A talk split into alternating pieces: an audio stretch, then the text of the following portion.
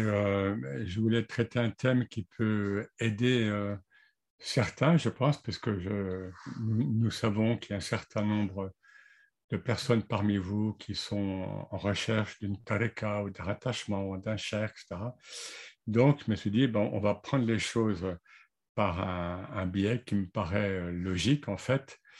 C'est qu'il s'agit de retrouver, de reconnaître sa famille spirituelle parce que quelque part, elle, vous connaît, elle vous a trouvé déjà, mais c'est vous qui n'avez pas trouvé. voilà. Alors, on va partir euh, euh, d'une sphère euh, assez large, et puis on va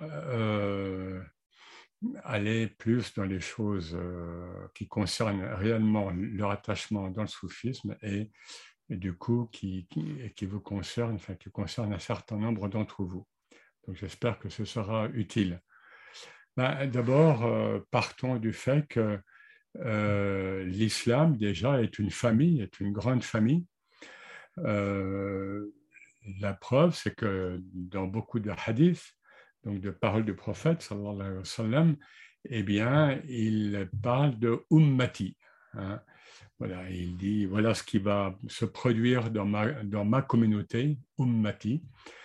Euh, dans les siècles à venir, donc, etc. Donc, ou, voilà, oui, ou bien il donne des conseils généraux et ou spirituels, évidemment, euh, liés à sa communauté. Donc, il dit bien ma communauté, umma. Et vous le remarquerez, ce terme est de genre féminin, d'ailleurs, et euh, il vient évidemment directement du mot um, la mère. Donc, ah, on est déjà dans la famille. Hein, on a la mère. on va retrouver la mère plusieurs fois. Et euh, Maurice Gloton, rahmahullah, traduisait d'ailleurs Umma par la matrie. Hein, la matrie, c'est-à-dire euh, un ensemble, un, groupe, euh, mais qui, a une, finalement une, origine dans le matriarcat, en tous les cas spirituel. Là, on ne parle pas des cultures euh, historiques incarnées. Hein. Voilà, en tous les cas, voilà, ce terme est féminin et il désigne, il a, a un lien avec la mère dans la famille. Euh, et euh, vous voyez qu'à un moment, il y a aussi un hadith qui, est, connu, c'est lorsque le prophète dit qu'il il aimerait euh, connaître Irwani, mes frères, ceux qui vont venir après moi et qui vont croire en ma mission.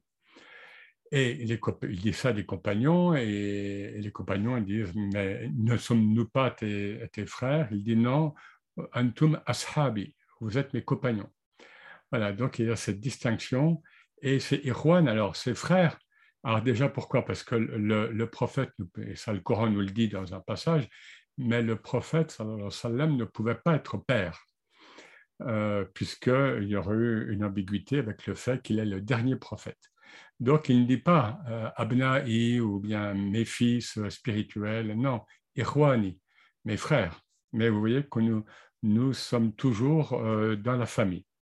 Et puis il y a, et ça, ça vient donc des hadiths, on sait que cette salat ibrahimiya, la, la prière abrahamique, qui, donc, et qui suit, enfin, qui, qui clôt euh, chaque tashahhud, hein, dans, donc dans la prière, eh bien, cette prière donc, a été donnée par le prophète, on, le sait, et qu'est-ce qu'on qu'est-ce qu'on voit? C'est que Allahumma salli ala Sayyidina Muhammad wa ali Sayyidina Muhammad. Al, c'est Ahl, la famille. Comme Sayyidina Ibrahim wa la ali Sayyidina Ibrahim. Comme tu as répandu ta grâce. Hein, euh, sur euh, euh, Abraham et la famille d'Abraham, Al-Ibrahim. Ah, donc il y a une filiation. Une filiation, on sait bien que l'islam historique et, spirituel, avant tout, se réclame des messages abrahamiques comme s'en réclament les deux autres religions dites monothéistes. Et alors évidemment, cette, ce Al, cette famille, elle est, elle est, elle est charnelle dans certains cas, surtout euh, dans le cas de la famille d'Abraham, parce que euh, là, il y aura une filiation, il y aura une succession de prophètes, mais issus charnellement d'Abraham parfois, mais elle est évidemment avant tout spirituelle. Donc, il y a cette idée d'une filiation, d'une famille ou deux familles euh, issues d'Abraham, Sayyidina Ibrahim, et issues du prophète Mohammed. Alors maintenant, allons plus en interne. Au sein de l'islam, avant même d'entrer dans le tasawwuf, au sein de l'islam, eh bien, il y a eu, il y a des familles de pensée et de mentalité, je dirais, souvent la formation que les personnes euh, ont eue. Alors, ces familles, ce sont par exemple les fokaha, les juristes, la mentalité du juriste hein, qui, est particulière, les mutakallimoun, ceux qui pratiquaient ou ceux qui pratiquent le kalam, la théologie, bon, disons la, science du discours sur Dieu, hein, si on veut traduire bien le ilm al-kalam, il y a les falasifa, il y a les philosophes musulmans, c'est encore autre chose, c'est un autre vocabulaire, une autre sensibilité, et bien sûr, il y a le soufia, il y a les soufis, euh, voilà. Et on pourra ajouter encore d'autres écoles, ou bien, enfin, pas écoles, mais courants de pensée ou de courants de sciences islamiques. Et évidemment qu'ils ne sont pas exclusifs les uns des autres.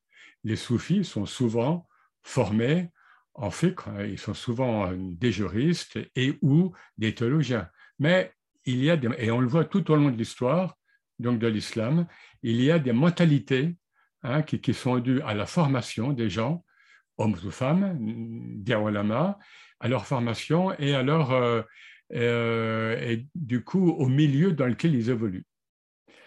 Bon, alors maintenant, on, va dans une sphère plus étroite, si on veut, enfin, encore qu'elle soit très large au, niveau euh, numérique, mais c'est ça le propos, au sein de l'islam spirituel. Bon, parce qu'il y, a, le tasawwuf, mais vous savez que le tasawwuf n'est pas la seule, c'est l'école majeure et qui va donner son nom à la mystique musulmane sunnite euh, après le Xe siècle. Mais il y a, sans parler du chiisme, il y a, il y a bon, d'autres courants. Mais bon, là, disons, je parle de manière globale l'islam spirituel et ésotérique qui a pris nom jusqu'à nos jours le nom donc du tasawwuf, du soufisme. Alors là, évidemment, toutes ces, sensibilités au sein de l'islam spirituel, elles partent toujours de ce terme que je cite relativement souvent, de la peut, il y a d'autres termes, mais enfin, c'est un terme qu'on trouve régulièrement, de la fonction synthétisante, totalisatrice du prophète Mohammed. Et là, bien sûr, on, parle en termes de réalisation spirituelle, en termes de sainteté, évidemment. On ne parle pas en termes de juridique ou en... Et alors, on, et on part de ses compagnons. Et on part de ses compagnons. il y a un hadith euh, souvent cité, mais que la critique du hadith euh, euh, qualifie de non sûr. En tout cas, c'est un hadith d'arif euh, qui commence par Ashabi kan hein, en français, mes compagnons sont comme les, sont comme les étoiles du ciel, par, par celle, euh, par n'importe laquelle que vous vous dirigez, vous serez bien guidé.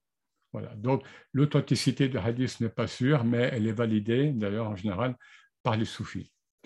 Donc, qu'est-ce que nous dit le prophète là, Il nous dit, eh bien, voilà, je, mes, mes compagnons sont comme des émanations Hein, euh, comme des prolongements, évidemment, à, un niveau moindre, puisqu'il n'y a plus de prophètes, il n'y a plus d'envoyés, mais comme des émanations quand même, notamment spirituelles, de mon message, de ma personnalité, parce qu'ils m'ont connu, je les ai côtoyés de près, bien sûr, on parle, on, pense aux compagnons proches, et de ces compagnons va se dégager un goût particulier. Et on, le voit par exemple dans... Euh, euh, bon, ça s'est traité notamment dans un des manuels de soufisme, Kachel Marjoub de Rojouiri, Rojouiri qui est mort au XIe siècle, qui est le saint patron de Lahore au, Pakistan. Et voilà, et il nous dit comment euh, euh, chaque compagnon, grand compagnon, va laisser une école spirituelle. Abu Bakr, évidemment, évidemment, et, qui va être d'ailleurs dans le, passeur entre le prophète et, les, et les d'Asie centrale et surtout de la Tariqa Naqshbandiya, qui est une grande voie. Les autres, les autres voies, les autres que passent par euh, Sayyidina Ali. Ah, justement, donc on a Abu Bakr, on a Omar. Omar, dans des textes, on trouve, on parle de Tariqat Omar. Omar. La voie, la, méthode de Omar. Évidemment, il ne s'agit pas d'une tariqa, d'une confrérie, mais de la méthode spirituelle, du tempérament spirituel qui va, qui va passer. Était, ils étaient, Abu Bakr et Omar étaient proches, mais ils étaient différents. Ils ont des types spirituels différents, bien marqués, et qui vont, qui vont euh, donner un sillage, euh, chacun va donner son sillage dans le, dans le, dans l'islam spirituel. Et l'imam Ali, bien sûr, hein, il y a des hadiths, j'ai trouvé des hadiths cités par Suyuti, donc un grand savant sunnite, où il nous dit voir le, voir le visage de Ali, c'est une ibada, ça peut paraître euh, fort, c'est une forme d'adoration. Voilà, un hadith euh, répertorié, rapporté en milieu sunnite, j'insiste bien, etc. On a aussi un, compagnon souvent cité comme, euh, comme, comme début, enfin, comme modèle spirituel, qui ne fait pas partie des, des, grands roulafas qui, comme Abu Bakr, Omar, Ali, c'est Abu Dhar al-Rifari, Hein, qui, a un tempérament spirituel très particulier. Et, euh, le prophète euh, en parle et, lui parle justement à, ce propos. Euh, et puis, alors, à partir de là, ben, les générations avancent. Hein. après, donc, on a les suivants et les suivants, enfin, donc la troisième génération, et on voit le même Rojouiri, donc vous vous rappelez, auteur d'un des, manuels, de soufisme, hein. donc le manuel de soufisme, c'est le euh, XIe siècle, euh, donc de El Kosheri, Kitab el-Luma de, de Nasr et Toussi, il y en a 4-5 importants comme ça, et euh, dans le Kashf el-Mahjoub, qui est traduit en français d'ailleurs, hein, sous le titre de Somme spirituelle, euh, eh bien, Rojouiri dégage 12, 12 écoles spirituelles euh, à partir des, des, des, bon, des, maîtres du 9e siècle, Hakim Tirmizi, Bistami, Junaid, Hallaj, etc. Il dégage 12 écoles. Donc, on est déjà là, on est, hein, dans des familles spirituelles les, disciples à travers le temps euh, du Bistami euh, ne sont pas ceux de Junaid, hein, par exemple, euh, ou ceux de Hakim Termizi, ou ceux de Sahl Tostari. Hein. pour ceux qui, connaissent un peu ces personnages, ils ont, ils ont des personnalités évidemment spirituelles bien affirmées et, très claires et, très distinctes. Mais c'est toute la, toute la richesse de l'islam comme dans d'autres traditions spirituelles, c'est qu'il y a cette euh, euh, palette, il y a cette panoplie, hein, il y a cette euh, effervescence hein, de, types spirituels qui vont, et dans lesquels les, les soufis au cours des siècles, jusqu'à maintenant, vont puiser ou bien ou par lesquels ils vont être inspirés. Alors évidemment, euh, ces familles spirituelles déjà qui sont en, germe ou qui sont déjà présentes, à vrai dire, euh, elles se concrétisent, elles se cristallisent avec l'apparition des turuk, enfin tareka, pluriel, turuk, donc ce qu'on appelle euh, malproprement les confréries. Hein, mais bon, on en a parlé déjà assez souvent, au XIIe, XIIIe siècle, XIVe. Hein, et là, précisément, on retrouve la mer, puisque ces grandes confréries euh, euh, fondatrices hein, sont appelées les voix mères. Ce sont des mères, les mères euh, donc, qui vont enfanter, eh bien, qui vont enfanter les, les effervescences des, du monde donc, initiatique, soufi, du monde confrérique, euh, jusqu'à nos jours, à vrai dire. Et bien sûr, chacune, chaque tareka, là, chaque confrérie, bon, chaque voie initiatique plutôt, va développer évidemment ses propres caractéristiques, ses propres qualités. Euh, alors évidemment, c'est aussi lié au contexte spatio-temporel, euh, au, contexte socio-culturel. Hein. Une voie initiatique qui naît en Asie centrale n'a pas le même parfum, n'a pas le même goût qu'une voie qui naît au Maghreb ou en, Égypte, etc. Mais euh, voilà, mais évidemment, ce qui prime, ce qui prime, c'est évidemment le parfum spirituel particulier à chaque, euh, à chaque famille spirituelle. Et là, on, là, on le dit, enfin, les auteurs le disent, les auteurs, euh, les, auteurs musulmans et puis les orientalistes qui ont étudié donc, le phénomène confrérique. Hein, euh, là, on parle réellement de famille spirituelle qui naissent à partir, alors il faut le dire, bon, ça, je, je, l'écris ici ou là, mais c'est vrai que tous les fondateurs les fondateurs de toutes les tarekas, de toutes les confréries mères, sont des hommes. Euh, alors qu'on parle des voix mères, mais bon. Alors, euh, maintenant, on traverse cette filiation spirituelle, elle traverse évidemment, évidemment l'espace et le temps.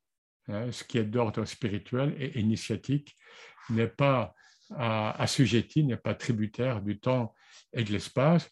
Alors, je donne des exemples et pensez au prophète hein, qui disait Irwani. Il pensait peut-être à des gens qui vivent actuellement.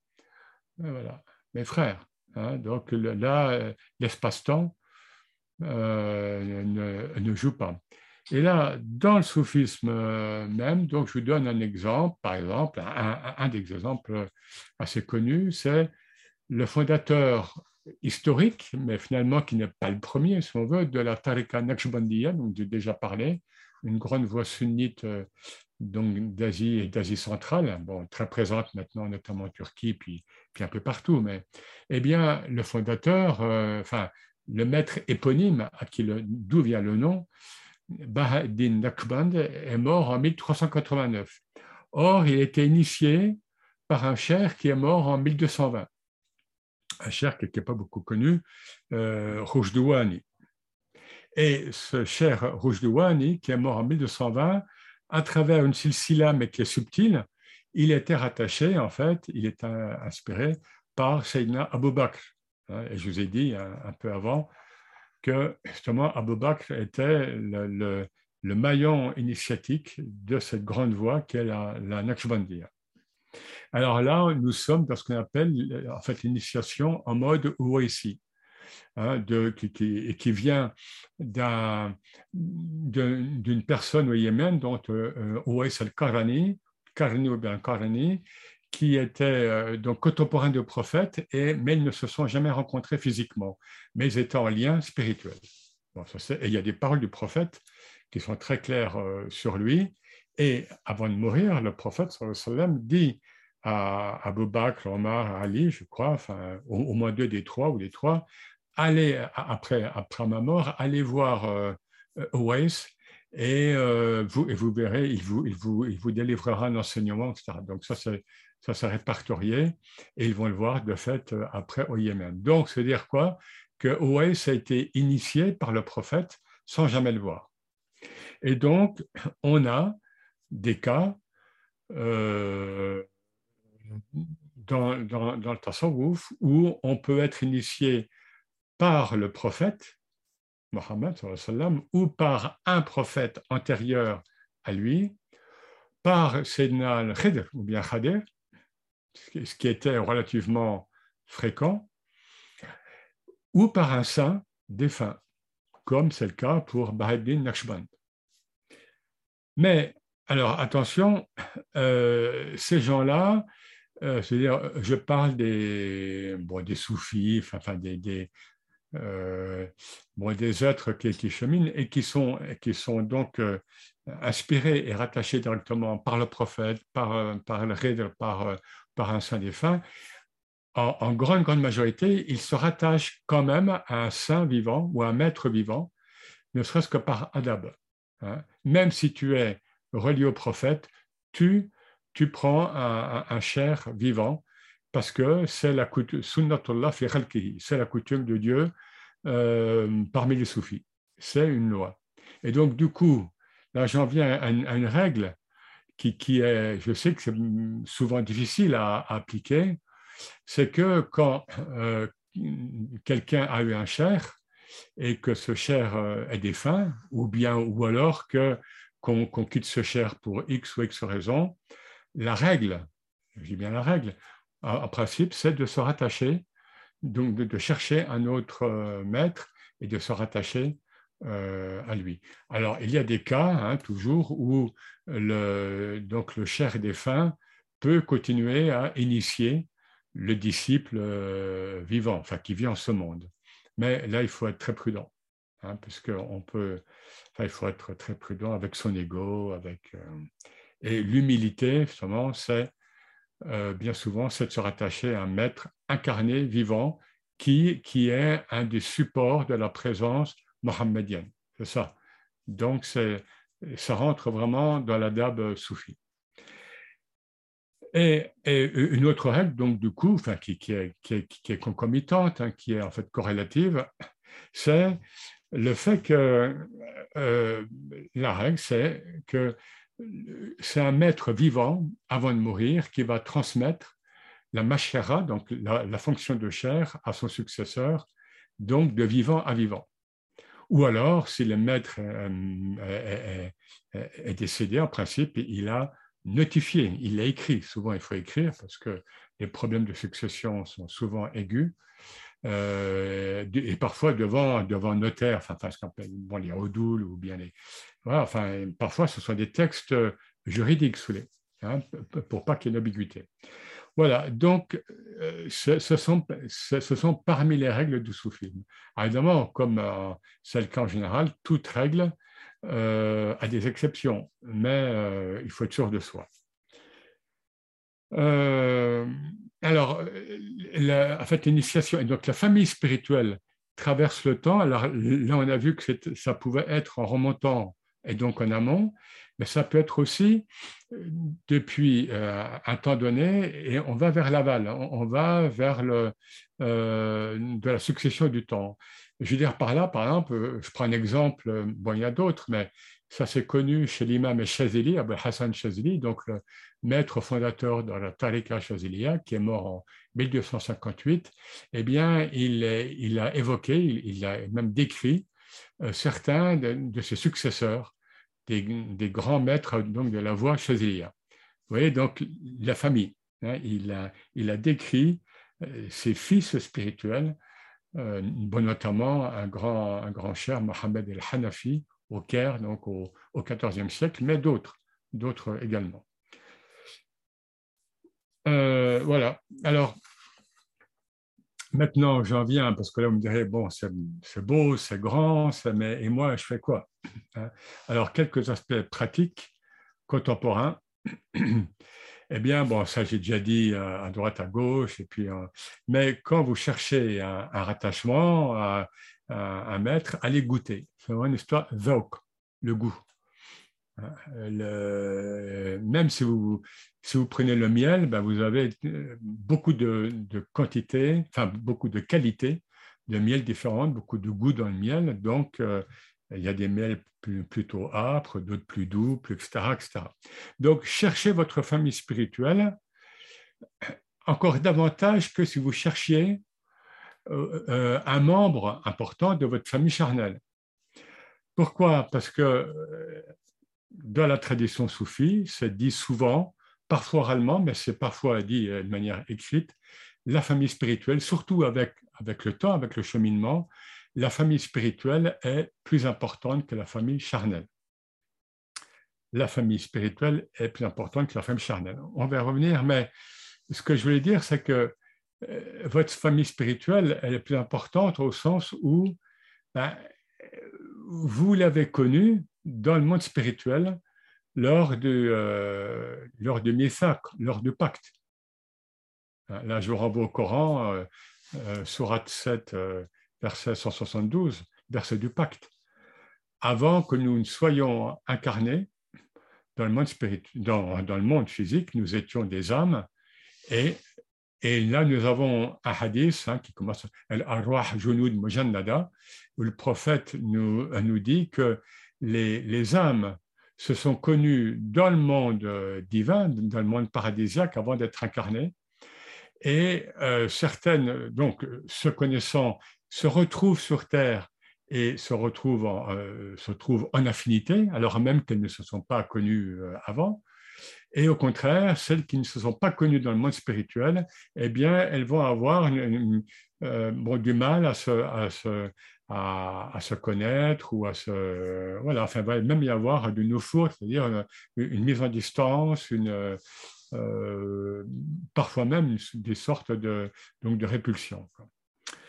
Alors, donc, vous voyez bien qu'il s'agit là, si on est sincère et attentif, de retrouver sa famille spirituelle. Et en fait, on, euh, croit choisir. Hein. Bon, plusieurs pourront témoigner. Voilà, j'ai fréquenté tel, tel milieu soufi, telle confrérie, j'ai eu telle chair, puis après j'ai dû changer, ou bien je suis resté, etc. Euh, et puis on se rend compte euh, à un moment qu'en fait, nous n'avons rien choisi et que, nous, c'est par la grâce divine que nous étions appelés dans telle ou telle famille. Donc, euh, je reviens sur le fait que la famille spirituelle est plus importante que la famille physique. Et là, vous me permettez une petite digression. Euh, alors, évidemment, avec, avec les différences inhérentes à, ces deux spiritualités euh, différentes, mais en même temps qui soient pour l'initiatique, initiatique présente certaines affinités, parce qu'on avait travaillé avec eux, c'est dans le bouddhisme tibétain. Dans le bouddhisme tibétain, qui est très initiatique aussi, il y a une relation de maître et disciple, et il y a, eh bien, il y a ce qu'on appelle les tulku. Et le tulku, c'est quand un lama, un grand lama, euh, avant de mourir, va laisser certains objets ou bien quelques indications pour, alors là, on est dans le monde de la réincarnation, hein, bon, évidemment, pour que les bouddhistes, euh, après, enfin, alors, euh, pour que ses disciples ou les proches euh, trouve sa réincarnation dans un jeune, voire un bébé parfois, qui va être euh, donc un être déjà enfant, euh, avec un niveau spirituel élevé, etc. Et on, le voit, il y a même on, voit des reportages, hein.